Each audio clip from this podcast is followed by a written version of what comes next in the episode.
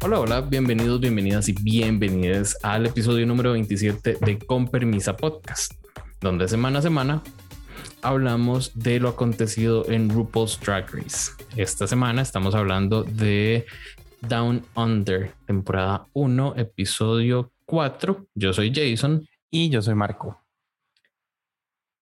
¿Cómo has estado, corazón? Bien, cansado. Eh. Ah, sí, la, la vida es muy cansada, pero, pero siempre tenemos Drag Race. Espero esta semana estemos un poquito más de acuerdo porque la semana pasada, eh, si hubiésemos estado juntas, nos cacheteamos. Bueno, ya veremos. Siempre hay una segunda oportunidad. Yo creo que, yo creo que la temporada en general estaba muy shady, entonces necesitamos ser más shady entre nosotros. Tal vez eso fue lo que pasó, fue inconsciente. De hecho, eh, no, no sé si fue que espiaste en mis notas, pero yo quería preguntarte, ¿vos crees que esta ha sido la temporada más shady ever? No sé si ever, no sé si, no, no sé si ever, pero veníamos de unas cuantas temporadas en Estados Unidos de RuPaul's Best Friend Race, con sus excepciones, ¿verdad? En cada temporada hay un par de pleitos y algo, pero sí veníamos creo que muy mal acostumbrados a que se llevaran bien y que trataran de ser nice entre ellas. Y, las madres del Down Under, como que les vale, digamos, o sea. como estas madres están dando durísimo a matar, en cada momento. Eh, es vacilón, a ver, porque no sé si será un asunto cultural, tal vez, porque yo veo que se, se tiran como muy directamente al frente pero en los confessionals van a la yugular. Pero no solo en los confessionals. Yo creo que ahorita lo vamos a hablar cuando hablemos un poco de lo que pasó en el capítulo, pero incluso lo que se dicen la una a la otra o, o digamos, cuando RuPaul les pregunta cosas, o sea, no, no, no dejan nada a la imaginación, nada. Cierto. Bueno, no, no hagamos, no nos adelantemos, que nos encanta adelantar. Ya ustedes nos conocen en esto. Em, este episodio se llama Recycle y ese es el Maxi Challenge. Las queens deben hacer, es un design challenge y las queens deben hacer un vestido, un outfit con basura. Con materiales no convencionales. ah, gracias, sí, materiales no convencionales que los trae el Pit Crew. Gracias Gracias, porque estos Pit Crew han estado muy bien. Yo creo que el que nos ha quedado más debiendo es el de US. Pero este de, Bueno, pero es que en la temporada pasada no pudo haber Pit Crew bien por lo del COIS. Pero son los mismos. Sí, sí, ya sí. nos acostumbramos a esos dos. Sí, sí, también es eso. Tal vez como que la eh, variedad ayuda. Ajá. Sin embargo, UK nos dio buen Pit Crew. Eh, Ahora Down Under también está muy bien. Eh, España ya vimos, entonces veremos. Hay que ver en, en el programa cómo se ve ese asunto. exacto, exacto. Eh, pero bueno, regresando a Down Under, eh, con todo esa, ese material no convencional venía Art Simone. Se lo dije. Lo, lo dijiste, sí, yo. Se lo, juro, se lo juro, se los prometo que yo no estoy viendo spoilers de Down Under. Pero cuando yo vi el, el preview, digamos, del capítulo, que salía alguien, era obvio que salía alguien de adentro y la cara de shock de todos, yo dije, vuelve Art Simón. ¿Sabes qué fue lo que me quedó debiendo? Ajá. Que no te explicaran por qué. Exacto, eso, eso era una de mis preguntas. Porque digamos, en todas las temporadas que ha habido un comeback dentro de la misma temporada y ahora lo estaba como tratando de hacer en mi cabeza, digamos. La primera fue este Carmen. Shangela. No, Carmen que volvió, o sea, la volvió, pero en una temporada diferente después. O sea, la primera que se fue y volvió en la misma temporada fue Carmen. Carmen, ¿cómo era que se llamaba? San Diego. No, Carmen, era Carmen. Uy, Dios mío, ¿cómo se llamaba? Electra. No. Carmen González, mi mamá. Estoy diciendo mal el nombre. Carmen Carrera. Ah, sí, esa. Que ella, se fue, bueno, la echaron, ¿verdad? Y luego eh, RuPaul anunció en un capítulo que sentía que alguna de sus queens se había ido muy rápido, entonces que el, el jurado, que en este caso eran Michelle y Santino, si se ponían de acuerdo lo suficiente, podía volver una queen, pero que tenía que ser unánime. Y ellos escogieron a Carmen. Luego, creo que si, mal no recuerdo, la otra que había vuelto era esta latina, este, ¿cómo se llamaba? En temporada 8, Neisha López. Pero Neisha se fue después de que hubo un, una doble eliminación. Una doble eliminación. Entonces RuPaul decidió traer a alguien de vuelta. Ok. Este. Entendemos el punto. O sea, me el asunto es que casi siempre ha existido una razón para traer a la Queen. Sí, o por lo menos dicen. O, RuPaul trae de vuelta a Candy en el mismo capítulo, pero. Entonces, yo creo que en aquí. UK, en UK eh, votaron las Queens, sí, por cual debería regresar. Exacto. Y volvió una porque se fue Verónica Green por el COVID. Entonces, yo digo, ah, qué difícil, qué, qué, qué, qué, extraño que nada más no digan, simplemente volvió ya y que incluso las otras queens o tal vez no se vio en el edit, pero que incluso los otros queens no sean como what the fuck is going on, o sea, ¿por qué volvió? Lo que sí se notó es que se asustaron. Sí. Para ellos fue un relief porque según veo, Art Simone es, y ya lo dijimos, que casi que una institución seguramente, y todos le tienen miedo. De hecho, Karen from Finance se vio ahí como media rara, y por ahí alguien lo dijo, creo que fue Anira o alguien lo dijo, que, que Karen eh, sentía que Art era una de sus grandes competencias o contrincantes y que la trajeran la desestabilizó un poco. Sí, sí, completamente. Pero, di, yo no sé si más adelante entenderemos el por qué fue que la trajeron de mm. vuelta, pero no sé, tal vez es muy amiga de RuPaul. Ni idea. O, o, la RuPaul le dio lástima después de verla llorar un montón o hacer berrincho, un berrinche gigante. O amenazó con no demandarlos. Si no sé si vos viste, pero eh, Michelle tiene un programa, entre comillas, donde habla inmediatamente después de que la Queen sale, habla con ella. De hecho, no he visto el de Anira de esta semana, pero el de, el de eh, Art Simone es la madre destruida emocionalmente que no no, ella no va a poder sobrevivir a esto, digamos casi. A ver, si fue una, si fue una salida bastante controversial y yo incluso di el, la, el capítulo en el que se fue nadie pensó que se fuera a ir y nadie entendió por qué se fue. Entonces yo creo que también anda un poco por ahí, como que seguro RuPaul dijo, picha, la cagué. O sea, no tenía que haberla dejado, porque incluso de la que se quedó que fue Coco, se fue en el siguiente capítulo porque ya no daba más. Entonces yo no sé si el mismo RuPaul dirá, bien, traigámosla de vuelta a ver si logra hacer algo. Fue una mala decisión y mi manera de rectificarla es trayendo otra vez a Art. Asumamos eso, o Art les pagó, o, se acostó con alguien, o no sabemos, pero bueno, el, el, asunto es que está de vuelta. Está de vuelta y le toca hacer eh, el Design Challenge, que ya hemos hablado, es uno de nuestros favoritos.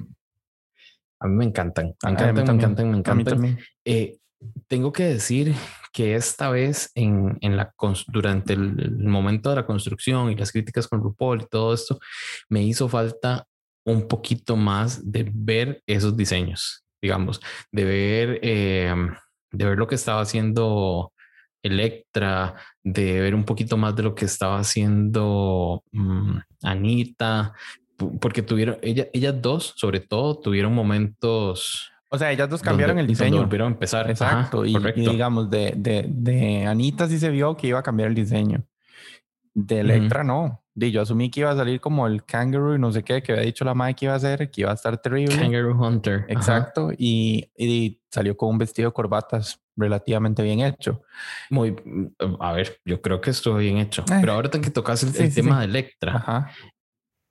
¿Qué es lo que nos está diciendo la historia con Electra? Vieras que yo no sé, vieras que yo no sé, pero yo no sé si es que yo en esta, en esta temporada sí estoy siendo muy susceptible a la edición, pero a mí me está cayendo mal Electra. ¿En serio? Por eso te ah, digo, no sé, no sé si es la edición que me está generando a mí esos sentimientos, porque digamos, yo, yo siempre he sido como, es que, ¿cómo decirlo? Yo siempre he sido como un, un soccer por los, por los underdogs en cualquier Pero reality. a Electra no le están dando el, el de en, en, cualquier reality. Y yo creo que los primeros capítulos yo sentí que eso era lo que estaban tratando de hacer con Electra. De hacerla como el underdog, como la hija de Anita, bueno, la empleada de Anita y, y, y la pobrecita que no trae recursos y la que tiene un drag básico y uno es como encima de pobrecita, o sea, déjenla en paz. Pero vieras que, por lo menos con la forma en la que empezó este capítulo, el MAE diciendo que él no entendía cómo estuvo en el bottom y que él, él, él no entiende simplemente cómo no ganó y que, y, o sea, fue demasiado delusional para mi gusto en este capítulo y por lo menos a mí me está cayendo malito. Qué raro, qué raro. Entiendo de dónde viene el, el comentario. Y y siento que sí están tratando de darle un, un vibe ahí bastante negativo a Electra, que no me gusta, madre, porque en realidad lo que estamos viendo es que la madre se está defendiendo de las otras queens. Se le están yendo muy fuerte. Sí, pero también, o sea, sí, se le están... como eh, todas, eso es cierto. todas contra ella, digamos. Eso es cierto. Porque ninguna otra recibe tanta crítica del resto de las queens. Eso es cierto. Y se le están yendo encima y lo que dijimos hace un rato, esta temporada está súper shady. Pero vieras que yo siento que la forma en la que ella reacciona a todo eso, mm, al menos a mí no me, tampoco me termina de convencer. Que a ver, tal vez... Ay, amiga, yo ya habría quemado pelucas. Tal vez la estoy juzgando porque yo creo que yo en esa posición probablemente también me volvería bastante defensivo. Pero, a ver, yo ya estaría loca. Sí, pero no sé, pelucas, que, botando maquillajes. Es que, ¿sabes lo que no me termina de convencer? Que el Moe, el Electra sigue diciendo que, que ella puede patear culos, que, que es buenísima en un montón de cosas y de yo sigo sin verlo, digamos. Hemos visto gente que llega a la final que ni siquiera se lo cree, que las arrastran. Lo hemos visto y yo creo que en, este, yo creo que en esta temporada RuPaul, está arrastrando a Electra. Jamás. Electra ya para mí debería estar afuera o con los días contados. Electra está con los 10 contados. Electra no va a ganar. Pero bueno, con lo raro. llegar a la final. Con lo rara que está esta temporada, no me extrañaría que gane. Lo que pasa, yo siento que es la que tiene un poquito más de historia y lograron desarrollarle un poco más. Electra es la Changela de Down Under. Ok. Que esta temporada ella no, no, no va a ganar o tal vez no es lo suficientemente fuerte o no tiene su drag lo suficientemente desarrollado para ganar. Pero RuPaul la quiere. No. RuPaul no la quiere. Si no, no estaría ahí. RuPaul no la quiere. Ella está ahí. Y la verdad, este, este es mi sentimiento. Eh, Electra sigue ahí porque es la que está dando, eh, es la madera para ese incendio, digamos. Sí, lo que pasa es, que lo que pasa es que yo creo que si ella se va, va a haber otro target. O sea, con los shadies que están, esto es Queen, y la que, la que sigue en, en, la lista, diría yo que puede ser etcétera, etcétera. Probablemente. Con su Delusion, que ella sí está empezando las dos, a estar Delusion, digamos. Las dos están bien Delusion, la verdad. Pero bueno, eh, para ir cerrando un toque este, este tema, porque quiero hacer mención de esto. Pocas veces vemos que RuPaul le pregunta a una queen sobre otra y sobre todo de la nada sí. Eh, o sea, este, este fue un momento, what the fuck, sí, Sí, fue super shady. Fuck? Fue como, fue, como aprovechemos que Art, que, eh, que Scarlett ganó. Scarlett. Para preguntar por qué la otra team captain no ganó. que también, que también, que también la, la, la, forma de responder de Scarlett fue bien shady. A usted lo ponen en esa situación y yo creo que hay tres salidas. La primera, que era lo que yo pensé que iba a pasar, era cuando le preguntan que cuál es el consejo que le diría a Electroshock, yo nada más le hubiera, yo le hubiera dicho algo como eh, que se largue ya, me cago de risa para que RuPaul se ría y todos nos riamos. Es como una forma de evadir la pregunta sin, de, siendo shady, pero gracioso. La otra salida es ser la Queen Nice y como decir, di, no, que aprenda de nosotras, que le podamos ayudar a mejorar su drag, bla, bla, bla. sea un poquito más humilde y pide ayuda cosa que a Electra le falta, le falta un poquito de humildad. Entonces está bien que tal vez se lo dijeran. Y la tercera fue lo que hizo eh, Scarlett, que fue soltar veneno. Que yo creo que también lo está haciendo por lo que decías vos, para desestabilizarla mentalmente. para, para mí, eh, sí, sí, sí, sí, es, está, está jugando un poco con Electra. Eh, quizá por las preguntas que les han hecho y demás, ha visto que por ahí va el asunto pero eh, esto yo no entiendo si fue pereza en la edición o realmente salió de la nada pero me pareció súper raro. Y me, me, hizo gracia incluso que Karen hacía con la, con la cabeza, no, no, no, no, no, no, no, no, no, no. No, o sea, cuando es cuando preguntó, todas volvieron a ver. Ajá. Como what the fuck. fue como sorprendente.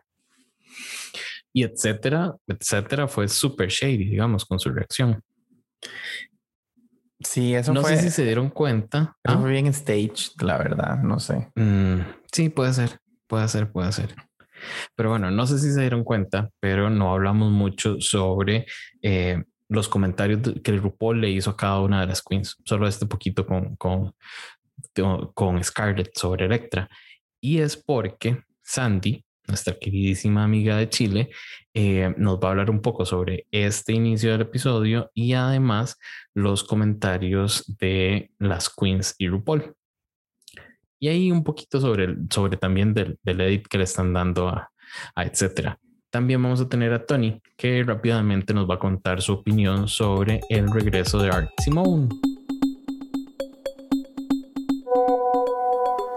Hola amigues de Con Podcast, acá les habla Sandy. En esta oportunidad quería compartirles mis impresiones de la primera parte del capítulo 4 de Drag Race Down Under. Ya el capítulo comienza cuando las queens ingresan al workroom después del lip sync que Electra venció a Cocoyamo. Eh, a Electra se le ve bastante confundida, le menciona ahí a sus compañeras que no sabe qué es lo que quiere el jurado, no entiende, a lo que etcétera, etcétera es bastante shady y le comenta que los jueces le, le dijeron francamente que lo que no tiene es gusto. Scarlett ahí también se le suma con comentarios poco constructivos, a lo que Electra no se queda callada en esta oportunidad. Se defiende, pero sí se le ve bastante a la defensiva incómoda.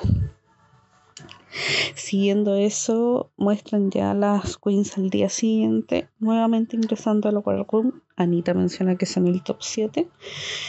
Se juntan ahí alrededor de la mesa. Nuevamente son todas contra Electra.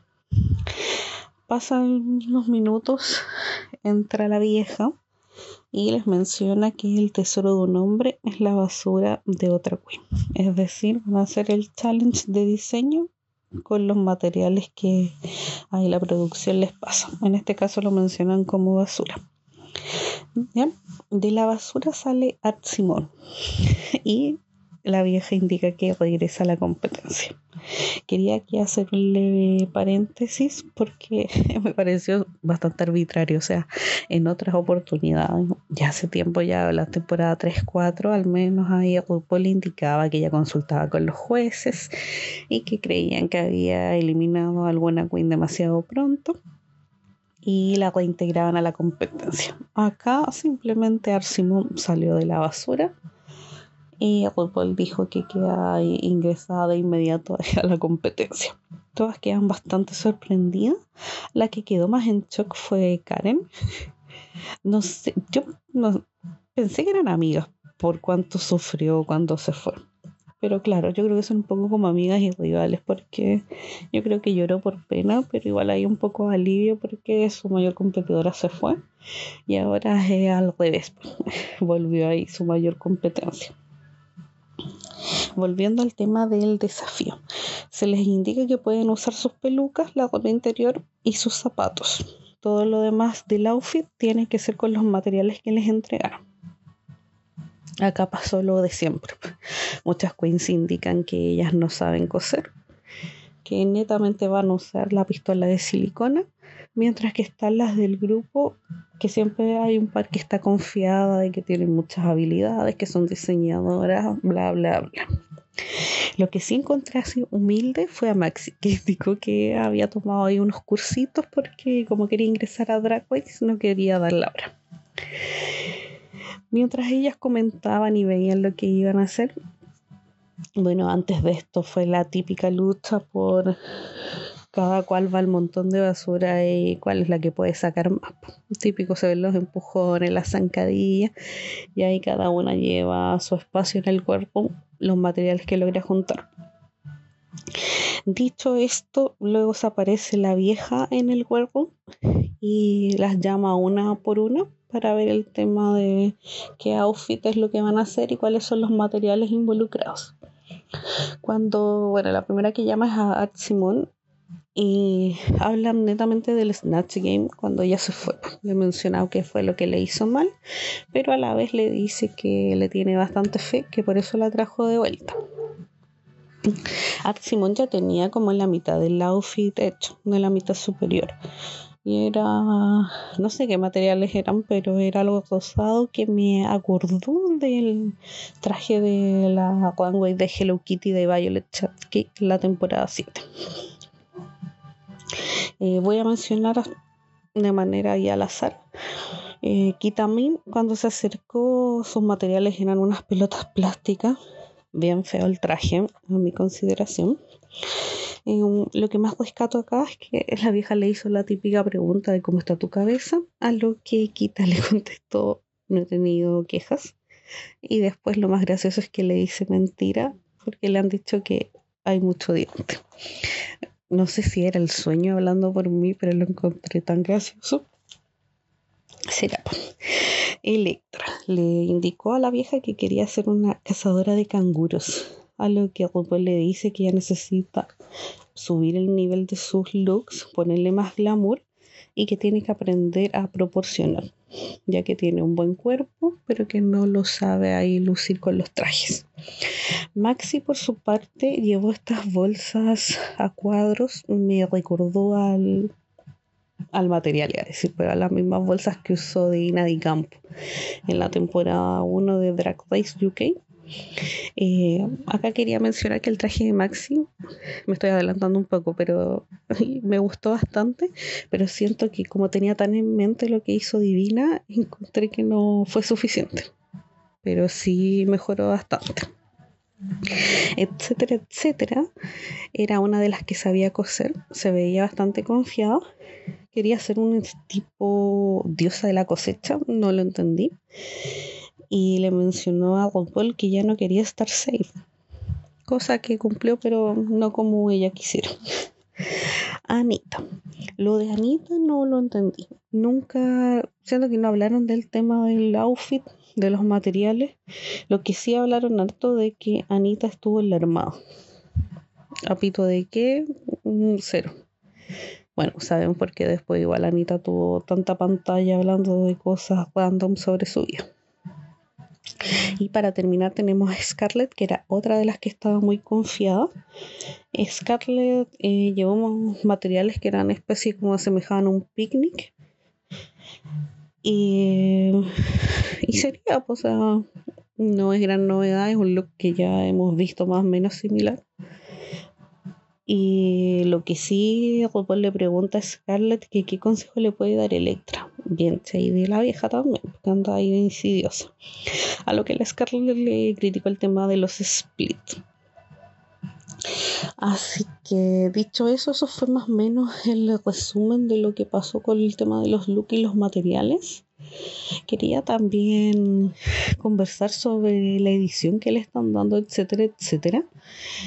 Yo en el primer capítulo pensé que iba a ser así una Queen dulce, ya sea por el tema de la edad, que la vi bastante joven, pero no sé, como que me dio el impresión que iba a ser como calladita, quizás hasta tímida, pero no sé si es un tema de visión, pero la han dejado como la más shady de todo el grupo.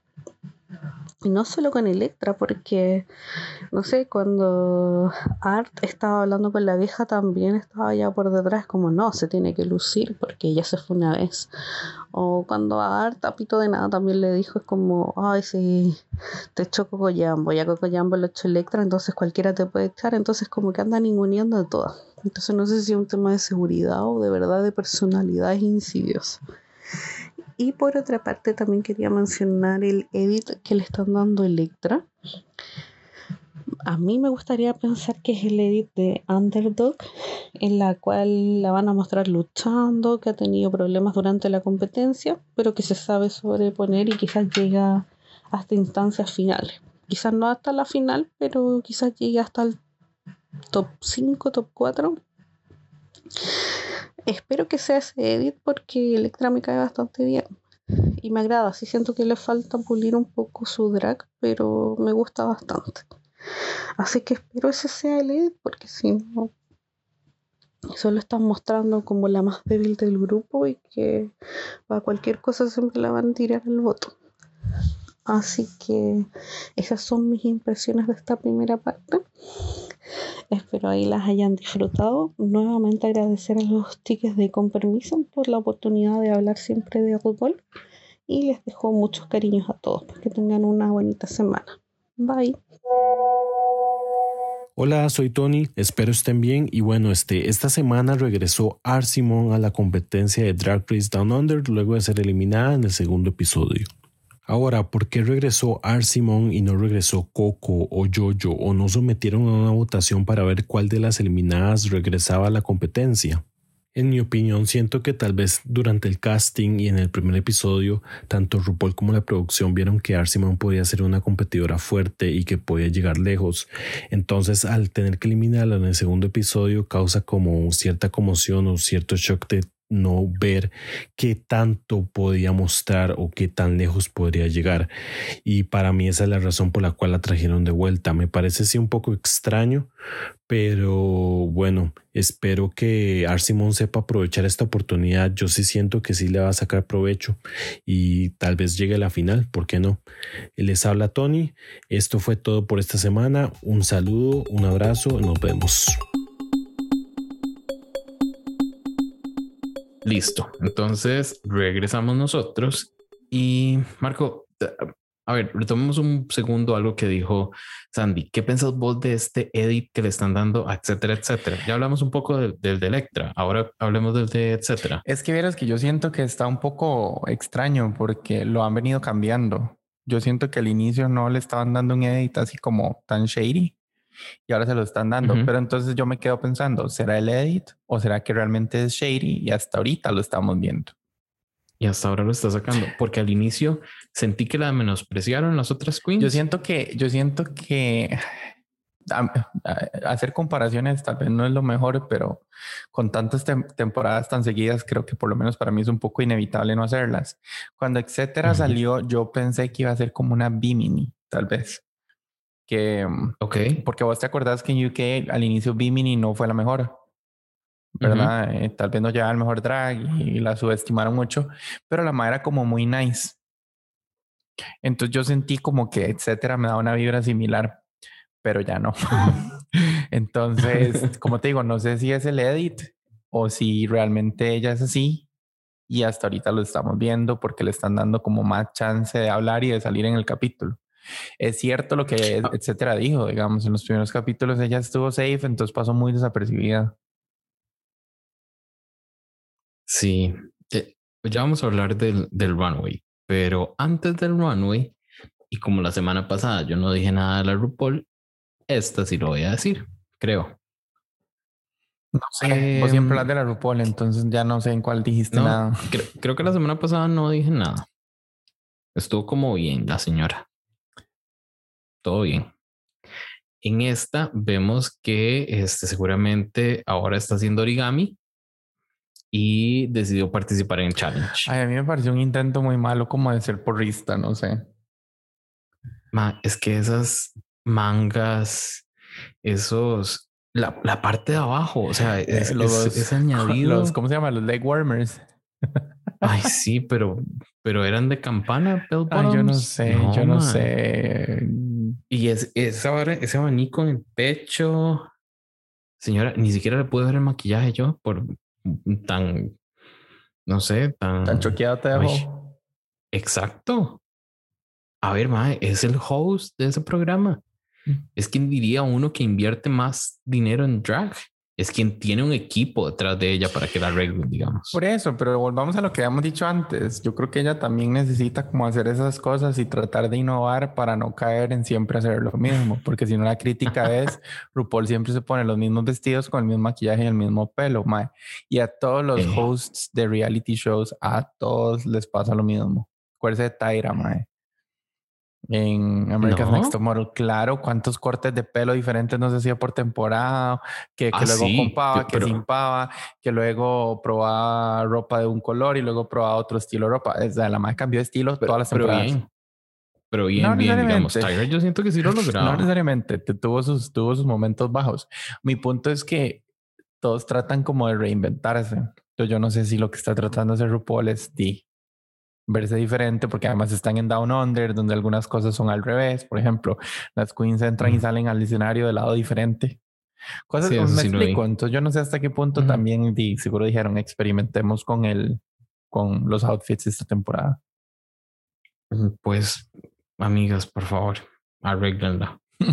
o sea, que, que, la próxima temporada ya salga normal porque se ve horrible. Yep. Ahora, regresemos a las concursantes, no, a, los participantes de RuPaul's Drag Race que sí evaluaron este runway. Eh, R. Simone fue la primera que nos salió, que salió. ¿Te sorprendió? No.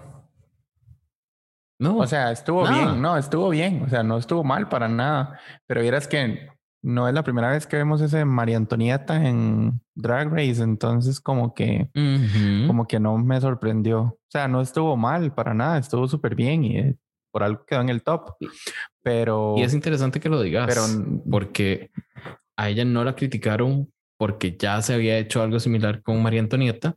Sin embargo, a Anita sí porque ya se había hecho algo similar con, con, hojas de papel, que creo que, a, la a, lo que se estaban refiriendo era a, a, a Kimchi con su vestido de flor que era de papel, ¿no? Mm, más o menos. O ahí, o ahí a todos en ese, en ese challenge todas iban de papel. No en ese challenge iban todas de papel y además acuérdate mm. que también en los, en los money balls Muchas han hecho vestidos como con billetes, con la misma silueta.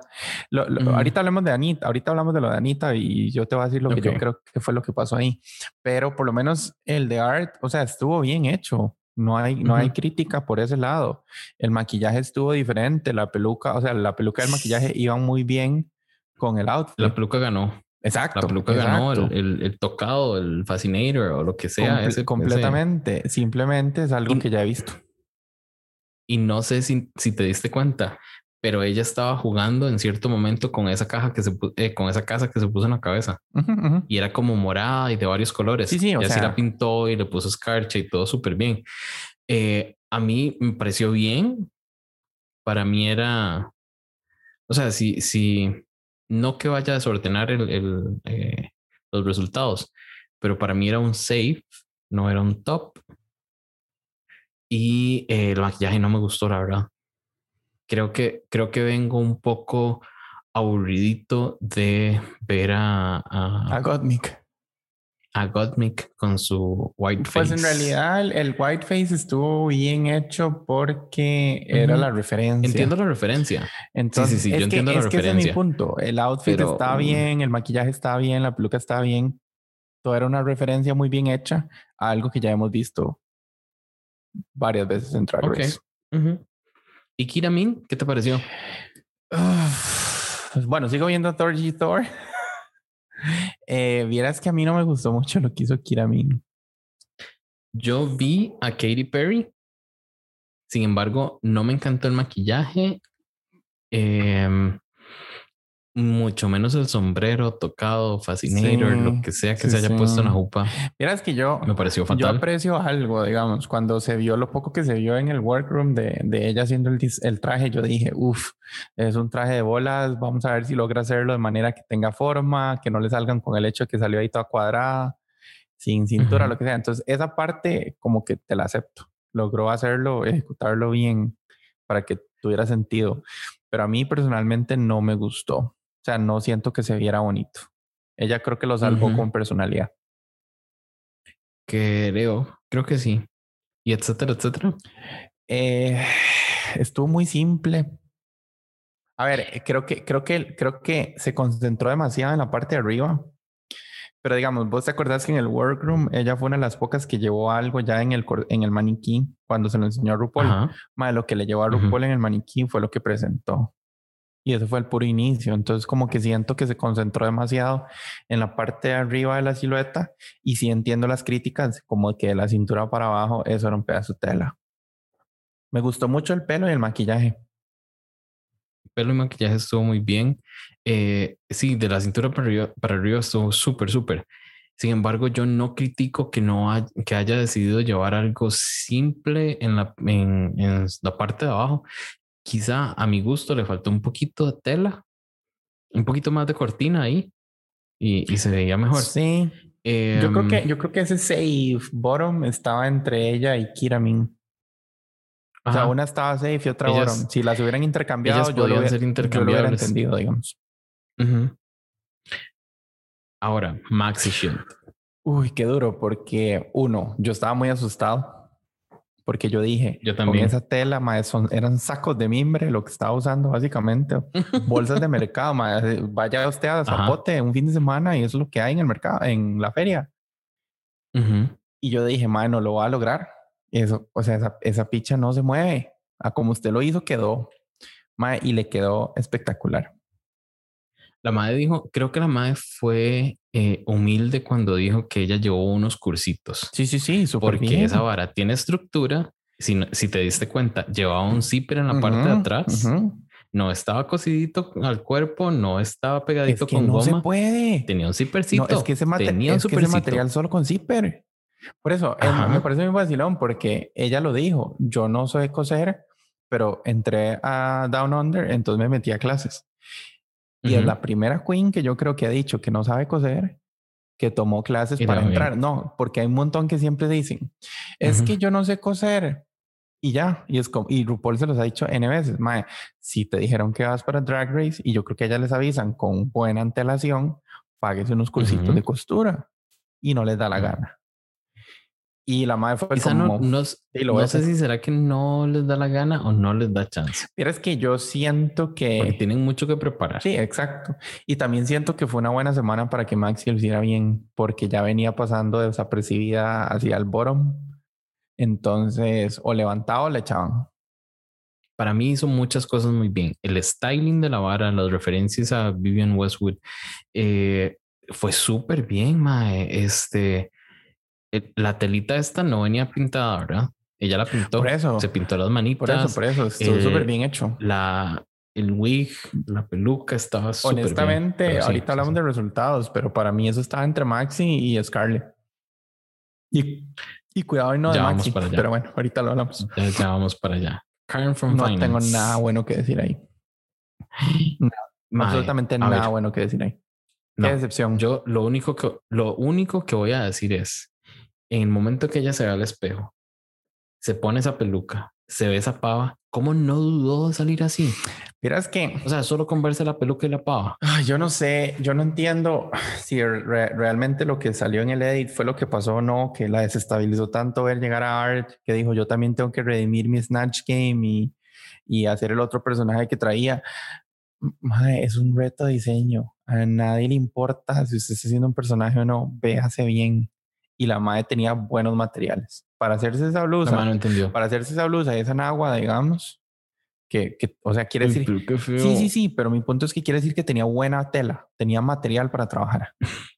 tenía tela no, para, trabajar. Y, no le importó, como que se concentró tanto en hacer un personaje que como que se le olvidó lo demás. Contar una historia. Y contar una historia, pero no bien. Y lo que yo te decía la semana pasada, a mí Karen me gusta muchísimo, pero me ha venido aburriendo todas las semanas y esta semana yo dije, uff, desde que yo, desde que yo vi lo que estaba haciendo, yo dije, esta madre va para el boro, mi cuidado y no se larga. Ahora hablemos de Electroshock. Estuvo bien. Estuvo normal. A mí me pareció bien ejecutado, un buen safe. Pero sigue en dos sigue en dos sentidos. Para mí, para mi gusto siguen, le siguen faltando cosas, pero dale. Para mí fue un buen safe en dos sentidos. En salvar lo que ella estaba queriendo presentar, que era ese Kangaroo Hunter, que no, no iba para ningún lado al parecer. y un buen safe como resultado, digamos. Para mí está bien que estuviera en el safe no como ella dijo de estar, eh, de que, o sea, de que estaba súper bien. Sin embargo, por ahí eh, Scarlett le dice un comentario súper cierto, porque esa peluca estaba fatal. Scarlett le dijo, si usted hubiese eh, style de esta vara diferente, podía haber llegado. Es que ahí es donde iba yo. Totalmente. uno, buena, muy buena decisión cambiar el, el outfit a última hora y no hacer ese kangaroo hunter que quería hacer. Dos, tenía muy buen material para bretear. Tres, y ya esto soy yo siendo, jugando yo de Michelle Visage, ¿verdad? Viendo detalles. Eh, yo volví a ver otra vez como esa pasarela y eh, el vestido estaba muy bien hecho. Sí tenía sus detallitos aquí y allá en algunas pegues de, sobre todo como en el lado. Entonces, como que al lado utilizó una vara como de camisa, entonces tenía sentido. Sí, sí, pero como que le faltaron algunos detalles ahí para que se viera un poquito mejor ejecutado, pero el vestido sí quedó muy bien, mae, pero del cuello para arriba. Qué putas. Se maquilló esa peluca. horrible y esa peluca no tenía sentido. Esa peluca estuvo fatal. esa peluca era sentido. el styling estuvo terrible y creo que por eso terminó safe porque si no, yo creo que ella hubiera llegado al top en vez de. Uf, en vez de quién? En vez de Art. Probablemente en vez de Art, yo la hubiera puesto, sí. Ok. Anira. Bueno, es que Art era eh, Art también tenía que estar en el, en el top para que fuera un statement de por qué la trajimos de vuelta. Sí, sí, sí. Pero no importa. Bueno, pero acuérdese que incluso en las críticas lo dijeron, ¿verdad? Hay muchas que hemos traído de vuelta y, y se, van, de bueno, a Trixie no le pasó que se fue apenas, volvió, pero dos, o sea, estuvo dos capítulos y se fue. Eh, Neisha López estuvo como dos capítulos y se fue. Eh, o sea, como que las que vuelven usualmente no duran mucho, es cierto. Eh, pero sí. Pero bueno, pasemos a Nira, a Nira Eh, ¿Vos lo viste tan no, mal? No, no lo vi tan terrible. ¿Sabes qué es lo que pasa? Que yo sí entiendo un poco lo que, lo que le dijeron. Fue una salida muy fácil al challenge porque ¿Lo fue? Sí, sí, sí, porque digamos, era como una enagua. Yo creo que eso eran como dos piezas pegadas, digamos, la parte como del, del de la cintura para arriba, digamos, exacto, y eso se, eso es a puro good, eh, eh, hot glue lo puedes hacer. Y de, y de ahí para abajo era como una gran enagua con una abertura hecha como algo forrado de papel. Y yo creo que eso fue lo que le criticaron, porque a muchas queens en otras temporadas, porque de hecho se lo dijeron, han usado ese mismo material y lo han hecho de forma chivísimas, como lo hizo Kimchi, por ejemplo, o la misma, la afinada Chichi de Bane, que en ese challenge lo había hecho súper bien. Eh, y otras que se han ido como por la salida fácil, que fue, ¿cómo, cómo se llamaba la, la que Calorie Kardashian? ¿Te acordás? que ella lo que se hizo fue como una gran enagua de billetes. Ajá. Este, y han, han, habido otras como que lo que hacen es eso, es como agarrar algún fabric y forrarlo y ya, se lo pegan a la cintura. Siento que fue una salida fácil. A mí sinceramente me gustó mucho el detalle del hombro con las cintas, porque vi un tejido ahí que tenía como algo dorado, súper bien. Y del cuello. Súper, súper bien. Y, el styling como tal, para mí estuvo muy bien. La, la peluca junto con el maquillaje y lo que se puso, todo tenía sentido y ella me lo vendía mucho con, con personalidad, pero sí no era lo mejor tampoco. Para mí no estuvo tan mal, pero bueno, Scarlett Adams. A mí sí me gustó mucho. ¿Tanto? Eh, sí, la verdad, sí. A mí no. es que a mí me pareció, digamos, lo que ella hizo se ha visto en otras temporadas de Drag Race. De hecho, me acuerdo mucho el, eh, a Miss Cracker en, All Stars, que usó una tela muy similar en, en, un challenge de diseño que Cracker ganó, de hecho. Lo que pasa es que ella hizo algo diferente, porque las otras que han hecho eso mismo siempre se hacen en la misma parte de arriba y una naguita. Ella se hizo shorts y pues, eso la salvó. Eh, eh, eso la, lo, lo, volvió un toquecito más original, creo. El, el, el, look. Y segundo, está perfectamente hecho. Y es un reto diseño. Está perfectamente hecho. Perfectamente ah, hecho. ¿Sabes qué? ¿Sabes qué me faltó a mí? Que no usara tela de mantel. Pero mira, es que... tela, de mantel, tela de mantel y cortinas en un, en un reto de, de unconventional pero vieras que los retos me queda debiendo pero vieras lo mismo hizo Electra con las corbatas sigue siendo tela. Ah mm, diferente. es mucho más fácil pegar corbatas que hacer lo que hizo Scarlett. En serio en serio las corbatas ya tenían la forma ya lo único que hizo fue coser una con otra. En cambio el otro el otro lleva más construction. si ves si ves, el episodio es, eh, eh, Electra abrió las corbatas. Eh, anyway, o sea, anyway, están, las abre y las, están Está usando tela. Pero mi, mi, punto aquí ni siquiera es si usaron o no usaron tela. Si el challenge no les permitiera hacer eso, no pondrían esos materiales ahí. ¿Me explico? Lo que, sí, lo que, lo que estoy diciendo es, no estoy diciendo que hizo trampa. Lo que estoy diciendo es, pudo haberse arriesgado un poco más. Estamos de acuerdo. Es súper fácil, no es súper fácil, o sea, no estoy menospreciando lo que hizo, jamás, pero lo que digo es, ella tiene los skills, porque es, es custom designer, si no me equivoco. Entonces, si tiene los skills, man, no te vas por la tela de, de, de mantel. Pero es que una cosa es agarrar una tela de mantel y hacerse un top en agua. Y otra cosa es hacer algo elaborado. Y ella hizo algo elaborado. Un el, topping short. pero el construction, véalo bien. De hecho, le hacen como un close-up. Está súper bien cosido. O sea, lo está haciendo muy bien. Y es muy fácil también. Es muy fácil agarrar una tela y tratar de hacer algo y que quede horrible.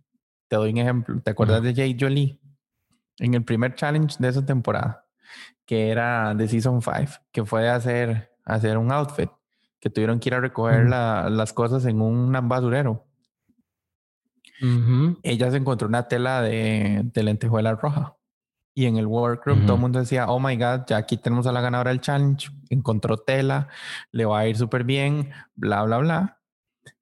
¿Y cuál fue la crítica? Que lo hizo horrible y era la que tenía el mejor material. Entonces eso no necesariamente te, te da siempre la mayor ventaja. Es muy fácil cagarla teniendo buen material. Mi punto es que también hay que ser lo suficientemente inteligente para saber qué hacer con esa tela. Uno, que funcione, porque coser un mantel en ropa no es sencillo, porque tampoco, lo mismo que Maxi, no es un material que estira, si usted se equivocó se va a notar, no hay forma, digamos, una arruga se va a ver siempre. Eh, y dos, eh, tal vez sí, se fue por el safe y hacer, hacer algo que sabía que le iba a quedar bien, pero y le funcionó. Bueno, hagamos una cosa. Vamos a seguir hablando de esto después de, de, de, esta pequeña pausa que vamos a hacer, donde vamos a escuchar a Jason Alvarado, que nos habla sobre su opinión de la preparación de este Maxi Challenge y nos da también un poco de, de, de, de su punto de vista de cada una de las queens y sus, y sus outfits. Y después de él, vamos a escuchar esta queridísima sección del podcast que se llama Throwback to Party City con José Daniel. Esta semana nos trae como el Rosario Gay. Dijimos. Eh, sí, sí, sí, lo rezamos un día. Entonces, eh, escuchemos esa hora.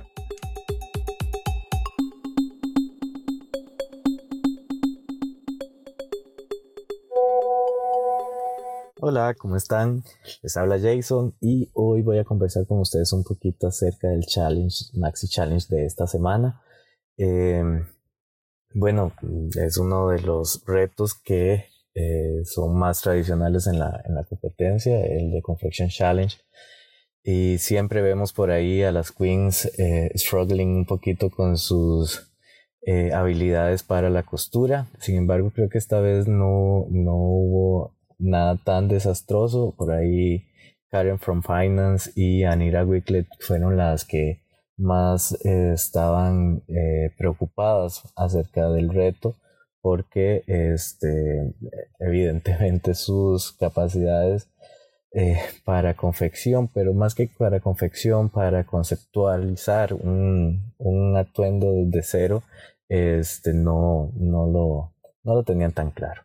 Yo creo que siempre vemos eh, situaciones parecidas a esta y creo que siendo un, reto tan tradicional en la competencia, eh, daría chance como para llegar mejor preparadas, creo que podrían llevar como un plan para ejecutar, ¿verdad? Tal vez, aunque no saben el material que les va a tocar, sí podrían planear una silueta que les funcione y una silueta que les permita a partir de cualquier material poder construir algo presentable.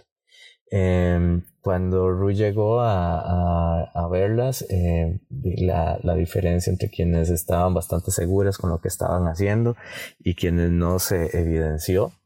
Em, por dicha, cuando Electra eh, pudo reencaminarse y escuchar las, las críticas que, que Ru le dio en ese momento, porque creo que ese Kangaroo Hunter no era tan buena idea y que la hubiera puesto en peligro otra vez.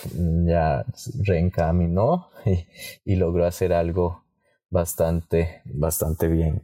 Y eh, a Karen también le dieron un warning ahí acerca de que eh, el tema de adaptar un personaje a este challenge tal quizá no era una buena idea.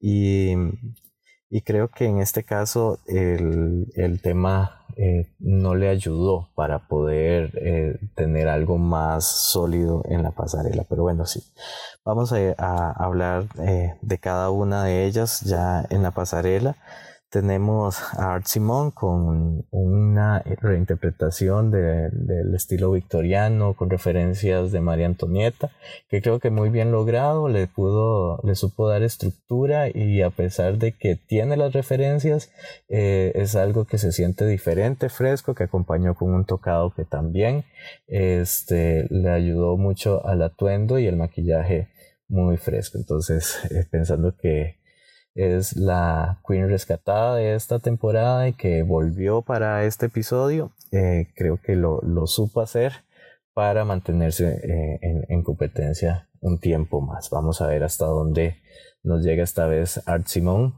eh, pero creo que en este caso lo hizo, lo hizo bastante bien. Tenemos luego a um, Kira Min, que hizo un atuendo a partir de bolas, no mi favorito, creo que lo supo ejecutar y lo supo vender, pero me parece un poco desprolijo, especialmente en el tocado que le lográbamos ver las cintas, este, no, no me pareció mm, uno, no era uno de mis favoritos definitivamente. Luego, etcétera, etcétera, que eh, tomó unas cortinas, hizo un atuendo con referencias a los años 20 a mí personalmente sí me gustó, a pesar de las críticas que recibió el, atuendo, creo que era un atuendo eh, diferente, fresco, que la hacía lucir bien em, y que para mí era bastante cohesivo con, la idea que ella estaba, estaba tratando de dar. Quizá los jueces no entendieron claramente las referencias que ella quería poner sobre la pasarela, pero creo que el, el atuendo era un atuendo este, que, que sí estaba a la altura de, del reto.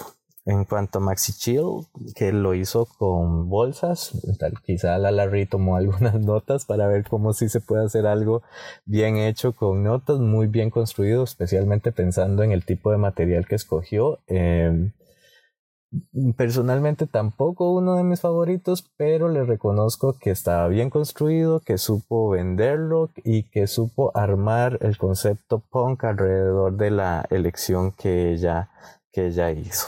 Luego tenemos a Karen from Finance que, este, como les había comentado hace un momento, eh, tomó una referencia de un personaje para poderlo es poner en esta, en esta pasarela, que es el, eh, este personaje de Chapel Corby, que es una mujer australiana. Yo por lo menos tuve que ir a buscar un poquito para poder entender la referencia y el tema es que ella eh, iba a entrar a, a Bali eh, con, con, su tabla de surf y la encontraron en la tabla de surf marihuana. entonces por eso estuvo nueve años en prisión y lo que trascendía en medios también era que su alegato era que la marihuana creció en su tabla de surf y ella no se había percatado. Entonces es todo un icono de, de referencia por estas, estos hechos en, en, Australia y entonces por ella parece que sí es, es muy conocido el, el, el caso y bueno, el tema es que para efectos de lo que nos tiene acá, para Karen no fue muy afortunado, una enagua, una blusa sin mucho este interés. Mm, lo más interesante que llevaba me parece era la, la, el cinturón Em, no se veía mal, pero no era definitivamente nada interesante. El, personaje no, no, ayudaba tampoco y creo que no lo supo vender. Creo que salió también insegura acerca de lo que estaba presentando. Creo que ella sabía que no estaba a la altura y eso este, se notó. En todo caso, y como paréntesis, con el maquillaje y con la peluca que tenía, me recordó muchísimo a Alexis Mateo. Em, luego tenemos a Electra que, como les dije también hace un ratito, supo em, reencaminarse, quitó todo el, concepto que tenía al principio con, con el tema del Kangaroo Hunter y entonces ahorita lo que presentó con las corbatas fue muchísimo más elaborado, creo que estaba bien construido, sin ser tampoco nada tan extraordinario. Eh, creo que cumplió con el brief y este, eso la hizo pues estar safe al final.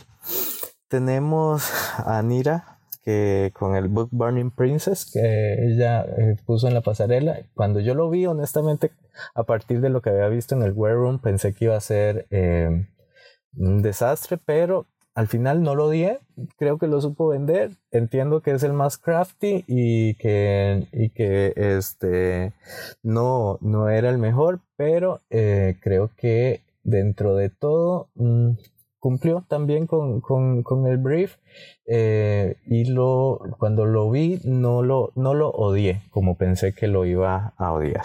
Tenemos finalmente a Scarlett con el Vintage Picnic, creo que también muy inteligente. Eh, eso es a lo que me refiero cuando digo pueden llevar una silueta, algo que ya sepan que les va a quedar bien y a partir de ahí construir. Eh, muy, muy, eh, muy sólido el look, lo supo vender en la pasarela muy bien y este también ese es uno de mis favoritos de esta de este runway. Dentro de mis tops están los de Art Simon, están el de etcétera, etcétera, Maxi Chills y Scarlet. Y en los que menos me gustaron está el de Karen from Finance y el de Alnita Weekly. Eh, eso es todo por ahora y nos estamos escuchando. Muchas gracias. Hola, hola y bienvenidos a Throwback to Party City. Yo soy José Hidalgo y para el Throwback de esta semana nos vamos a ir hasta la temporada 9, pero no al episodio, sino al On Talk de RuPaul's Drag Race US, al episodio 3, a recordar la icónica escena o slash shade de Aya hacia Valentina. Y eh, igual que en, la, que en la ocasión anterior, están conmigo Jay y Marco para, para aportarnos con su, con su conocimiento en, en travestismo y demás. Hola chiquillos. Hola, hola. Bueno, eh, supongo que son familiares a, a, este, a este momento, ¿verdad? Por supuesto. Cuando el Untucked era bueno. Cuando el Untucked era bueno, cuando el Reunited era bueno. los últimos cuatro episodios del Untucked de, de Season 13, eh, para dormir básicamente. Sí, se volvieron como muy, eh, te quiero mucho y, o sea, el último que yo recuerdo que me haya gustado fue el de Olivia y de Nalik, porque fue como llorar por 20 minutos, que fue, que fue como bonito. A ver, el, el, On Talk de temporada 13 no estuvo particularmente malo, han habido peores, digamos, el de Season 12, y eran todos Ay, sí, ay, sí, chao. Sí, me acuerdo, la única que peleaba, ¿quién, ¿quién era la que peleaba? Brita, ¿no? Sí, sí, pero ya después de que la echaron ya. Ay, Brita, qué cansado. Era Brita contra Aiden. Después de que se fueron esas dos, se acabó. Exacto. Bueno, y voy a hacer nada más un disclaimer porque cuando yo vi la escena, la escena, bueno, el momento, este, honestamente yo era súper team Valentina y así, y, pero conforme ha pasado el tiempo, creo que eso se ido invirtiendo. Más bien ahora soy súper fan de Aya y cada vez soy menos fan de Valentina o no sé qué es lo que pasa, que no me encanta pero sí, en, este momento, en la, temporada 9, ella se veía súper así como angry, súper enojada con el mundo. Y mm, en retrospectiva creo que fue porque sí, yo no quería decir Marco, luego me cancelé en Twitter. No, no, o sea, se veía fea. Y en ese capítulo en particular se veía fea. No, tranquilo, José, de por sí no tenemos Twitter, entonces no nos pueden cancelar si no estamos. Eh, bueno, este, y creo que fue, o sea, creo que en realidad ella se puso en ese mood porque ella ya tenía cierta reputación como, y como una, como una drag, creo que buena, creo. Y realmente la competencia era sobre todo en Instagram. Tenía como muchos followers, mucho like, pero mucho filtro. Pero era para demasiado un en el que no todas las queens tenían una presencia tan fuerte en Instagram, creo yo. Exacto. Y ella misma lo admite en All Stars, que ella creía que iba a ser súper fácil y cuando llegó fue como, mm, la verdad es que no, y terminó en el bottom y varias veces hasta que ya salió. Pero bueno, en este episodio, que es apenas el tercero, es Dragly Ever After, eh, que es cuando ellas tienen como un design challenge y tienen que hacer como un outfit de princesas este, y hacer su propio sidekick, que fue como cringy, la verdad, pero bueno, este, entonces, eh, pues estuvo, por un lado estuvo Valentina, que se llamaba Princess Vera, que no sé, no sé qué significa, y tenía un, side, un sidekick que se llamaba Neri, y en realidad le fue súper bien, el look, el look estuvo, era como como plateado, como literal, como un pañal. este, pero como, ah, exacto, como Ice Princess. Y los jueces obviamente la amaron y le dijeron todas las varas súper lindas. Y el guest judge, este, incluso había escrito como que se parecía a Linda Evangelista, ¿verdad? Que es como, como lo que, lo que detona a Aya también. Y por otro lado, tenemos a Aya que hace al, a la Princess Disaster, que fue un desastre literal, y el sidekick, que fue Dacista, y que igual fue súper, eh, no sé, como que no, no dio gracia. Eh, como dice Marco, el maquillaje de ella en toda la temporada no, o sea, no fue bueno, pero se veía especialmente mal, o sea, es que se veía súper mal, como parecía que, como hay, como toda empanizada la cara y ya. en realidad se veía como que le habían pichaseado la frente o sea, como que en serio la agarraron a pichazos, pero le voltearon la cara para que se sí, en ciertos lugares. Pero exacto. Es, el punto. Ella se maquillaba así de heavy para fotos y las filtraba. Bueno, les ponía un filtro. Y un filtro. En Yo creo que era filtro. Yo creo que ese era como el filtro tipo rétrica de la portada Lana del Rey, que no sé si vieron. y si no lo han visto, vean el homenaje de Katia a esa portada. que está mejor que la portada, Este, pero sí, es súper filtrada para que se viera bien. Ya en All Stars creo que se había operado y todo, como la barbilla y demás. Pero bueno, le fue súper mal, entonces ya iba pues toda maldita para el Untucked. Y entonces ahí estaban, pues ahí como kicking y demás, y le preguntaron a Valentina que pues cómo le había ido con los jueces. Y cuando Valentina pues iba a responder, eh, pues resulta que le interrumpió a.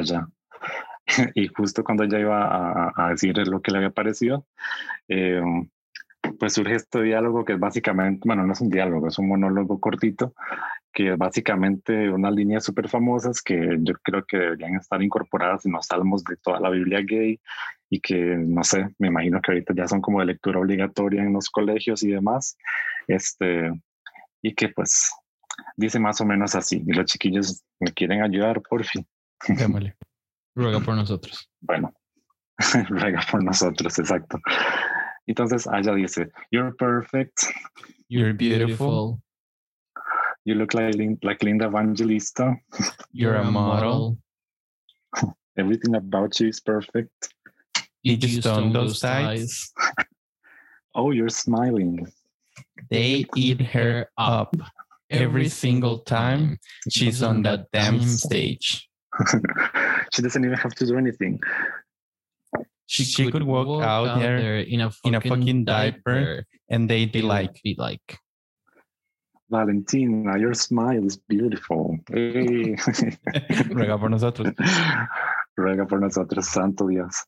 Bueno, en ese momento fue tan épico que hasta una canción le hicieron. ¿Qué se hizo? Hay un remix, de hecho, sí. Buenísimas canciones. Se llama Joseph. Se llama como Joseph, no sé qué. I'm Joseph, creo que es. Y, I'm Joseph, yo creo que sí. Yo la tenía guardada en el, o sea, en el celular, digamos, y todo. Yo bailé esa canción en el ah, teatro, digamos. Sí, Yo creo que estábamos ah, nosotros ahí cuando la pusieron. y nos despanuchamos, obviamente. Eran como las 3 de la mañana. y pusieron linda evangelista y todo el bar se levantó, ¿no? Es como cuando prenden la luz y ya usted ve lo que quedó en el bar y usted dice, tengo que irme a la casa. Eso es como la canción que ponen para que todos se vayan y uno como, you're perfect, you're beautiful. Ah, exacto. Es como, uh, uh más Sí, chiquillos, ese, ese momento, bueno, yo sí, o sea, todo el mundo se lo aprendió en esos días, eh, todo el mundo lo usaba como respuesta en los tweets y demás. Bueno, cuando digo todo el mundo me refiero como a gay Twitter, pero es todo el mundo. este, y es de esos momentos on talk que como, como decía Jay, a veces se vuelven muy aburridos, pero que realmente sí, sí, sí, pues se rescatan. Este, cuando pasó eso simplemente fue como un silencio súper incómodo y, todos fueron como, mm, ok, todos sabemos que ella está súper enojada y que está diciendo esto porque está súper como envidiosa de Valentina y que DX, ¿verdad? Em, también estuve leyendo que real, bueno, leyendo no, estuve viendo eh, este programa de YouTube, eh, Look at How, que, que realmente ellas no son enemigas ni nada, o sea, que ella y Valentina simplemente son X pero que si en algún momento chocaron y palabras de Aya fue porque tienen mucho en común y se parecen mucho. Mm, Ahí yo lo dejo como a ok. puntos suspensivos. Para la sección. Entonces, ¿cuáles son las coordenadas? Y las coordenadas son en el episodio 3 del On Talk de la temporada 9, del minuto 11 con 15 segundos en adelante, para que vayan a verlo y, para que sigan escuchando. Exacto, busquen la canción.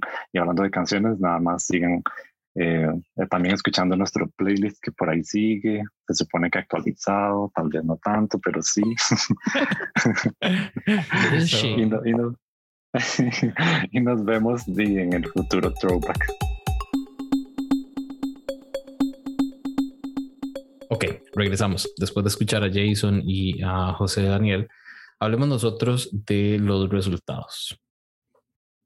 Por si Marco anda perdido otra vez, yo le voy a repetir cuáles estuvieron safe. Kira y Electra. ¿Estás de acuerdo o no estás de acuerdo? Electra sí, bueno, en realidad estoy de acuerdo. Lo que te decía hace un rato, que yo creo que etcétera y Kira podrían haber sido intercambiables. Ok. Pero, pero digamos que sí, está bien que hayan estado safe. Ok. Em, Ahora vamos, hablemos del top. Art Simone, Maxi Shield y Scarlett Dance. ¿Estás de acuerdo con ese top? Sí, sí, tal vez ahí la única que podría poner en duda y bajar la safe es Art. precisamente por no darnos algo tan, no sé, algo, eh, yo esperaba, o sea, la más está volviendo, yo esperaba como algo wow y me quedo debiendo el wow. Sinceramente, a mí me sorprendió cuando la vi entrar con eso. Yo dije, bien, así es como se empieza un challenge de diseño. Exacto, o sea, está muy bien hecho, pero yo esperaba más. Sin embargo, me han metido después de verlo un poco, después de digerirlo, después de pensarlo, uno se queda así como, mm, ¿qué falta? ¿Qué, qué es lo que hace falta ahí? Hace falta algo para que fuera como, para que causara el impacto que causó en mí, la verdad, Maxi Shield. Exacto que voy a decir, para mí, ella tuvo, tenía que haber ganado. Sí, sí, este sí, estoy de acuerdo. De hecho, cuando yo las vi, yo dije, bueno, está entre Maxi y Scarlett. Y yo pensé que se le iban a dar a Maxi porque el de Maxi fue más, creo que más difícil de hacer, más elaborado, fue un reto más fuerte, que era lo que decías vos ahorita, que tal vez Scarlett se fue por lo seguro. Pero sí, yo pensé que era de Maxi, pero sinceramente tampoco me molesta que haya ganado Scarlett porque tampoco fue como que fue súper injusto, me explico. O sea, sí estaban muy parejas. Lo que siento es que Maxi Shield nos daba un concepto más cool. Sí, sí, sí, totalmente, totalmente. Pero como te digo, yo creo que estaban a la par. Scarlett nos daba un concepto más quiero ser cool, donde Maxi sí lo era. Ahora, para mí. Scarlett ya de por sí venía un poquito egocéntrica, ¿verdad? Ay, ahora quién haber ganado, haber ganado la semana pasada la volvió un poquito más egocéntrica y ahora quién se la aguanta. Entonces, a ver, a como está la temporada de impredecible, se quita que la echan la otra semana. O sea, es la que lleva dos wins y puede que la echen. Sí, nos pasó con Anita. Nos pasó con Anita. Y, y, de hecho, ahora vamos, en un ratito vamos a escuchar el taconazo técnico con From Down Under con Atiale. y ella nos va a hablar de los números, de los números que se pasó el RuPaul por el culo. Qué chicha me dio eso. Es que es vacilón, porque en otras temporadas los números como que sí han sido una ayuda, pero en esta, en esta temporada, o sea, nada tiene sentido. No. Todo está al revés. No, no, no, Pero bueno. De hecho, por ahí, mm, me voy a hacer un comentario, no me acuerdo si ya lo hice. Eh, por ahí leí en un, Ah, eh, The Insider, es la segunda vez que hablo de este, de este sitio web. Eh, The Insider y The Spin-off, creo que son los dos que he leído. Y critican un poco al cast de esta temporada diciendo que eh, hay problemas de racismo con quien hizo ese casting. Eh. Porque uno, echaron a las, dos a, a las dos queens de color súper rápido y además de eso, quedó pura blanca. Imagínate, y ahora me traen así de la nada solo a una que es blanca. Entonces, quiero ver qué pasa, quiero ver qué, qué dicen en, ese. De hecho, lo que yo te decía, por eso me quedan debiendo la explicación de que, digamos, porque volvió Art y no Jojo, por ejemplo. Sí, Jojo Saho. Pero que no vimos nada, pero bueno. No, no, no vimos nada. Ahora, hablemos un poquito de el bottom. Em, para mí, etcétera, etcétera, no estaba para tirarlo al bottom. Yo hubiese hecho un safe de 4 y un bottom de 2. Eh, un safe de 3 y un bottom de 2. Sin problema. Yo, eh. yo, creo que también fue como una llamada de atención. O sea, ya no le habían venido, no le habían dado críticas hasta este, hasta este capítulo. Y sí está un poco delusional la mae. pero es que eso no se ve. O sea, eso no lo ven los judges. Eso no, no lo ve RuPaul. Pero lo sí delusional que esté. Pero sí le faltó un toque, creo, al, al look. Para sacarla del bottom. Como te digo, si la hubieran puesto safe y me ponen a Kira, por ejemplo, en el bottom, yo lo hubiera entendido. O sea, no, no, no hubiera dicho que fue injusto. Simplemente di, le faltó un toque más, tal vez. A mí, que queden actas, no me está cayendo nada bien, etcétera, etcétera. Pensé que iba a ser de mis favoritas en la temporada, pero no. O sea, tiene una actitud un poco nasty. Sí, a vos te está pasando con etcétera. A ver, a vos el edit te está generando ese sentimiento, etcétera. A mí me lo está generando con Electra. Ajá, cierto. Ahora, eh, Anita y Karen. bueno, Karen, Karen era la indiscutible bottom del capítulo. O sea, terrible lo de Karen, terrible. Y Anira creo que de, fue como por descarte, tal vez. ¿A quién habrías puesto en lugar de Anita? Qué difícil es que, digamos, para mí pudo, pudo haber sido Kiramin o etcétera, incluso. Nada más que cualquiera de esas dos que hubiera estado en el bottom también hubiera sido como, como medio por descarte. Es que creo que hubo un bottom indiscutible que fue Karen. Y ya. Digamos que si Anira si hubiera estado safe, también lo hubiera entendido. Karen contra Karen en el, en el lip sync. sí. O no sé, Karen con Electra o ah. Karen con Art, yo qué sé. Es como Art, volviste y no ganaste el reto, entonces tienes que hacer lip sync para quedarte. Tienes que hacer lip sync, puta, porque eso es lo que. Así son las reglas ahora. O sea que ese sería un buen spin-off en alguna temporada. Como decir, bueno, la que se va puede volver la siguiente semana, pero si no gana el reto, hace lip sync. bueno, no es como un poco lo que. Ay, no, perdón. Este, este podcast es libre de spoilers y dijimos que no íbamos a hablar de esas cosas. Ok. Antes de que yo meta la pata hablando de cosas que no tengo que hablar, que ya me pasó el sábado en el, en el chat del el panel y los invitados de Con Permisa. Yo veo el episodio eh, muy temprano, el sábado, y alguna gente no lo ha visto. Entonces lo que yo hago es decir, bueno, tal persona va a hablar de esto y mando un audio con detalles. Así quien no lo ha visto no sabe qué pasa. Uno escucha spoilers en mis, en mis audios. Ay, pues hice una pregunta y la hice por texto, entonces spoileé a todos los que no habían visto el episodio. Perdón, chiquillos, chiquillas y chiquillas, no fue mi intención. Me emocioné mucho después del episodio, estaba como con, con un rush de azúcar seguramente y por eso los bien. Mis disculpas. No vuelve a pasar. Entonces, dicho esto, es momento de que Martin York nos hable de los resultados y también del lip sync. Y después de eso, vamos a escuchar a la tía Ale con el taconazo técnico From Down Under, donde todas las semanas tenemos las estadísticas o les presentamos las estadísticas que RuPaul se pasa por el culo.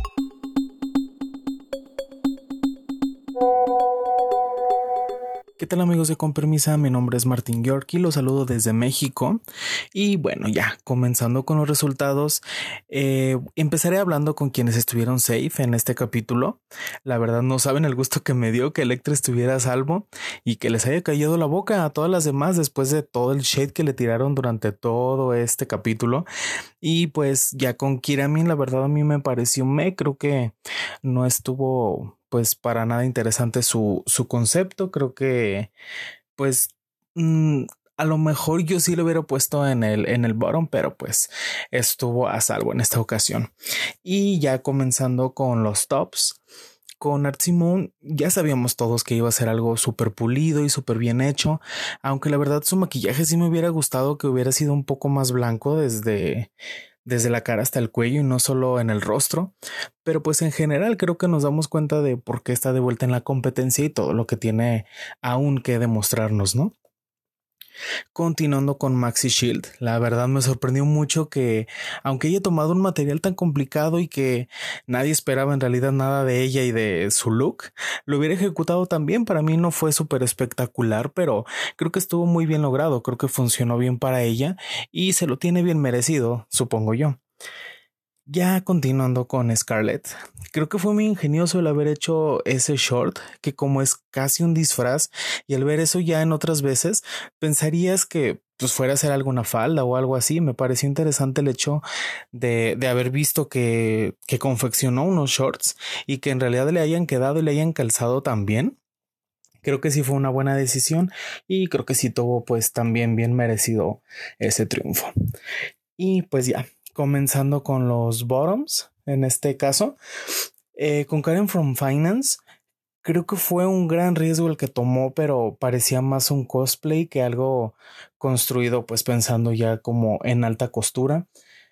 Eh, creo que se veía bien, pero para mi gusto se vio como, como si hubiera llevado ya esa ropa. Creo que es ropa que cualquier chica pudiera comprar en cualquier tienda departamental o, o en cualquier boutique o en cualquier este otro lugar. Pero pues creo que la confección estuvo bien, pero creo que ya toda la idea, todo el concepto, eh, creo que pues no le funcionó. A lo mejor si hubiera sido otro tipo de reto, si hubiera estado mucho mejor eh, ad hoc, pues para, para este, pero creo que para, para el de esta ocasión sí le, le falló un poco. Ya siguiendo con Anira Wiglet, la idea pudo haber sido buena, pero creo que fue muy obvio lo que iba a hacer con este material. Aunque a mí en la parte superior del outfit me pareció muy buena. Creo que mm, se vio que estaba bien construida y se ve interesante. Pero ya comenzando de, de, esa parte hacia abajo, lo que es en la cintura creo que no tenía una forma adecuada.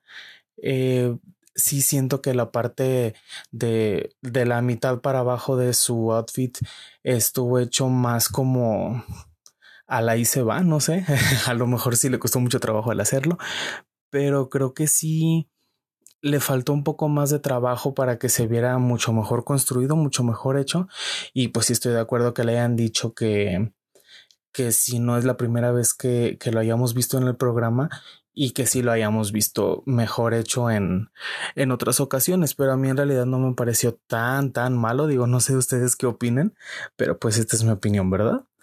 Em, en cuanto a etcétera, etcétera, la verdad a mí creo que sí me, me quedó debiendo mucho porque siento que, que, al ser tan monocromático su look, no alcanzábamos a ver los detalles que ella le había metido. Tanto de lejos, creo que se veía nada más como si hubiera tenido una cortina envuelta en el cuerpo, que aunque la confección se hubiera podido ver bien de lejos, creo que ya de cerca no se veía tan, tan bien hecha. Creo que la verdad sí le, le, hizo falta a lo mejor mezclar más materiales, más texturas o, incluso otros colores, pues para, para, resaltar algunas partes que ya de cerca sí se veían bien. Eh, pero pues sí, creo que, creo que esta vez sí le falló y aunque sea de mis favoritas, sí debo admitir que, que sí merecía estar en, en, los, en los bottoms, ¿no? Ya siguiendo en cuanto a lip sync, la verdad yo no entiendo la razón de haber puesto una canción de Danny Minogue en este episodio y no en el episodio en el que ella fue invitada junto a su hermana Kylie. No sé la verdad cómo, cómo haya estado eso. Además, eh, pues yo sí he seguido un poco la carrera de Danny eh, de unos años para acá y creo que tiene canciones mucho mejores con las que se puede hacer un mejor lip sync. Pero pues son decisiones, ¿no? Como dice Tatiana, choices. Eh, en verdad, ya con, con, el resultado después del lip sync, yo creí que iba a quedarse Anira. Eh, para mí llamaba mucho más la atención y creo que era un feeling más drag y divertido que el que traía ella en lugar de Karen por mucho que me duela decirlo, creo que Karen debió irse en, este, en este capítulo si juzgamos únicamente el lip sync, ya que para mi gusto parecía como una señora locochona este, bailando en un antro que se sabe cuatro pasos y los repite durante todas las canciones. Creo que, bueno, a mi punto de vista y para mí, llamaba mucho más la atención a Nira. Creo que sí fue un estilo un poco más más divertido, más drag, eh, que solamente estar bailando como bailarías en alguna fiesta de 15 años o, en, en, un antro, ¿no? Pero pues la verdad sí estoy muy sorprendido con la decisión, pero ya sabemos que esto funciona así. Creo que Anira tenía mucho más para darnos, pero pues nosotros no tomamos las decisiones, entonces simplemente hay que acatarlas y llorar un poquito.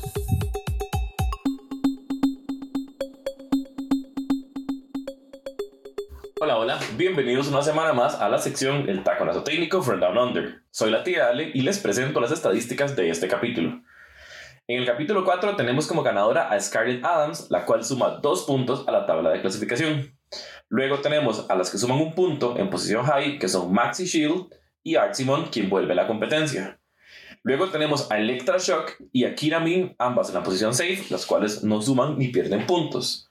Y tenemos en la posición low, etcétera, etcétera, con menos un punto. Bueno, el lip de esta semana fue Karen from Finance y Anita Wiglet, ambas eh, pierden dos puntos. Como sabemos, Anita Wiglet queda fuera de la competencia y queda fuera de la tabla de clasificación. Pasando ahora a la puntuación general de la tabla de clasificación, de ahora tenemos una nueva reina en el primer lugar, la cual es Scarlett Adams con cuatro puntos seguida por Kira Min con un punto y Art Simon, quien vuelve a la competencia, que las buenas estadísticas tiene cero puntos.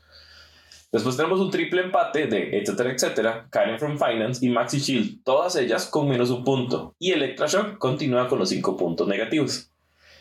Eh, bueno, fue impresionante esta semana que teníamos a Anita Weekly en la primera posición la semana anterior y esta semana queda eliminada. Entonces, según la tabla general, tiene todavía un punto, pero igual queda fuera. Para aquellos que nos siguen en Instagram, no sé si notaron, pero Anita Weekly nos compartió este, en las historias de esta semana. Entonces, un, un abrazo, Anita Weekly, si nos estás escuchando. Eso es todo por esta semana. Soy la tía Ale y nos escuchamos la próxima semana. Bye. Regresamos a hablar de el lip sync. Y yo tengo varias cositas que quiero comentar aquí. Una es. Me imagino que son las mismas que yo, la misma duda que tengo yo. ¿Por qué putas usaron en este episodio la canción de Danny Minogue, I Begin to Wonder, en lugar de usarla en el episodio donde salieron las, las hermanas Minogue? Qué putas. Y nos pusieron aquel lip sync con aquella canción horripilante, RuPaul. horripilante, espantosa, lo más bajo que nos ha dado RuPaul, yo creo. Ay, no. En, vez de las Minogue. Porque era, era la canción de I'm a Winner. Mm, eh, no, la de. la de Season 12. Ah, ya. No, pero es peor ah, la de. Ah, I'm a bitch.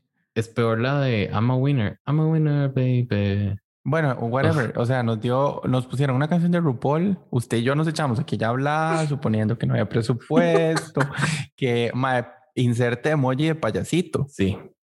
Quedamos como payasitos.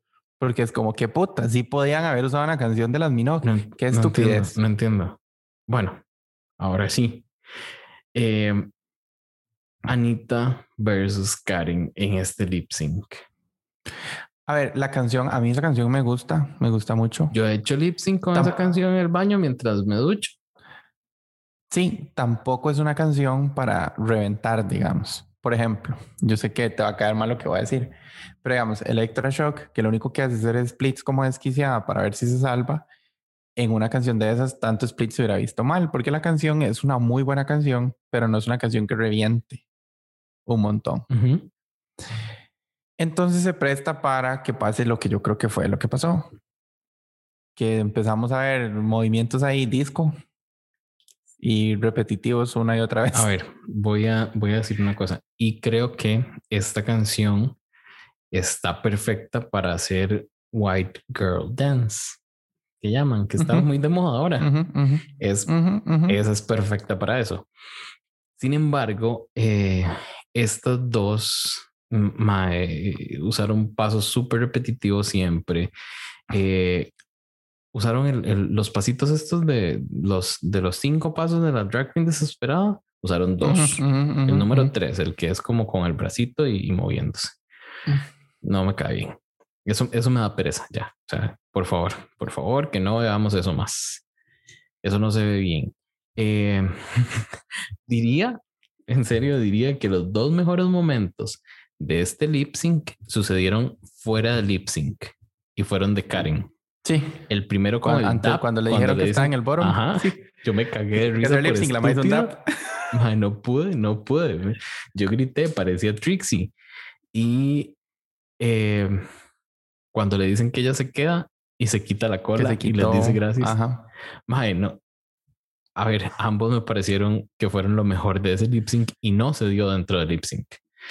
Sí, sí, el lip sync estuvo muy flojito, la verdad, no, no, no fue nada del otro mundo. Yo creo que en ese tipo de canciones que, como te digo, no, no revientan realmente, eh, como que hacer un lip sync diferente es complicado, creo. Para mí, o sea, yo te soy muy sincero, yo creo que esas canciones son más difíciles de lip syncar que una canción pop así que revienta, que tiene un megacoro o que es muy, muy, muy, muy movida porque te da espacio para ser loco, para ser feo. En cambio, cuando son así más sencillitas, yo siento que son más difíciles, porque si vos me preguntas a mí personalmente, son canciones que yo creo que hay que interpretar más. Entonces yo personalmente creo que mi, mi forma de afrontar una canción de esas sería más como, ok, entiendo de qué es la letra de la canción, entonces voy a interpretarlo con, con manerismos y con mi cara y no sé, me explico, como para que digan, ok, este mal lo que está haciendo es vivir la canción porque no es una canción para hacer split. Sí, sí, sí, sí. Creo que además de que no puedo hacer split. Creo que hay un momento en el que eh, te acordás en este lip sync. Eh, creo que es de una canción de Paula Abdul que Coco se señala la boca y empieza a, enseñarles que realmente se ve el lip sync. Creo que en esta se puede haber utilizado un recurso así, em, pero no, no, no. Ellas estuvieron muy, muy básicas. No lo hicieron muy mal. Ese lip sync, ¿verdad? No lo hicieron mal, pero sí estuvieron basiconas. O sea, e, el, lip sync terminó y yo no sabía a quién iban a echar. Me explico, yo dije, no sé quién va a ganar, cualquiera de las dos se puede quedar, cualquiera se puede ir, pueden echar a las dos. Antes, antes de que empezara el lip sync, sí aceptar que yo dije, bueno, tal vez son Karen y Anita, tal vez hagan un muy buen lip sync y tengamos un double chantey. Después de que trajeron Pero ya había, ya había vuelto arte, entonces probablemente eso era una mala idea. Sí, sí. Em, yo, a ver, Anita me cayó muy bien y, pienso obviamente que podía dar más. Creo que nos están guardando una Karen para los retos de comedia. Vamos a ver qué pasa en este que viene. Que si vieron el preview, eh, di, otra vez el preview trata de algo malo que está haciendo Electra. Entonces, era Electra. ¿ah? Pero porque eso, RuPaul, eso es lo que da a entender. Eso es lo que da a entender el preview, digamos. Vemos que Electra dice algo y que no se mueve, que ni palpitan la. Sí, pero verás que a mí, a mí me, yo no sé, yo siento que va a haber drama otra vez porque por lo menos en la pasarela, no sé si en la pasarela o en el lip sync o algo que RuPaul dice, before you leave, we need to talk. alguien se ganó una torta. Sí. Vamos a ver quién es. Cha, Tal vez por eso trajeron a, Art Simone de vuelta en este episodio. Tal vez echan a dos. Y van a echar la próxima a dos. Van a echar a Scarlett y a Karen. ¿Se imagina? No, estoy, inventando. Qué escándalo. De a cómo va la temporada, la final, el top 2 van a ser Electra y etcétera, digamos. o gana Maxi Shield, no sé. bueno, la verdad, Maxi. Maxi, ah, Maxi conmigo es, es como una montaña rusa. Sube y baja. No, no, sí, sé. Sí, sí. A mí, como te digo, yo te dije hace un rato, a mí me gustó que esta semana le fuera bien porque creo que necesitaba como salir de ahí. Pero verás que yo no, yo Maxi no la siento como funny, no la siento como desenvuelta para ganar los retos que sabemos que en algún punto vienen, ¿verdad? vamos a ver qué pasa. Vamos a ver qué pasa porque son, son retos importantes. Mm, creo que me va a hacer falta como a estas alturas el, el Snatch Game, la verdad. Creo que sí, sí se adelantó mucho para mi gusto. Entonces vamos a ver qué pasa con eso. Haciendo... Y quién sabe si irá a ver algún comedy challenge ahí, un stand-up o un roast o algo. Me encantaría ver qué hacen, qué hace una Scarlett, qué hace una, una etcétera. Se va. A ver qué. Sí, sí, sí. Ah, como son de Shady, un roast, ahí sería cosa fuerte. Pero podemos parar un poquito con los roast. ¿Por qué? Mm, no sé. No me hacen tanta gracia. Creo que un, un, stand-up es más, más divertido. Bueno, un stand-up está bien. O sea, pero como son de Shady, podría ser algo interesante. Sí, sí, sí, está muy shady. Para mí esta ha sido la temporada más shady recientemente. Em, ya que hoy no hemos hablado mucho, mucha papaya, tomemos un segundito para hablar de, de si viste el Meet the Queens de las de España. No lo he visto. Te quedó mal. Ah. De hecho, estoy, estoy, estoy literal por verlo después de que dejemos de grabar. Dale, anda, anda a verlo. con, la, con la mudanza y ese tipo de cosas es, es, es complicado. entiendo, entiendo. A mí, la verdad, me sorprendieron un par. Cambió mi opinión en algunas. Y estamos preparando, en con permiso, algo para Drag Race España. Eh, vamos a, ahí les contamos, pero sí vamos a, estar hablando de, Drag Race España. Em, en este episodio nos acompañaron. ¿Qué? ¿Ah? No, no, no. Ah, en este episodio nos acompañaron Sandy, Tony, Martín y Jason tuvimos las secciones del taconazo técnico From Down Under con Ale Cabrera y también el Throwback to Party City con José Daniel Hidalgo. Con permisa, es una producción de corta corriente con dirección de Jason Salas, Marco Breña como co-host y diseño gráfico de Diego Madrigal. Muchísimas gracias por escuchar el episodio número 27 de Con Permisa Podcast. Yo soy Jason. Y yo soy Marco. Nos despedimos. Bye. Bye.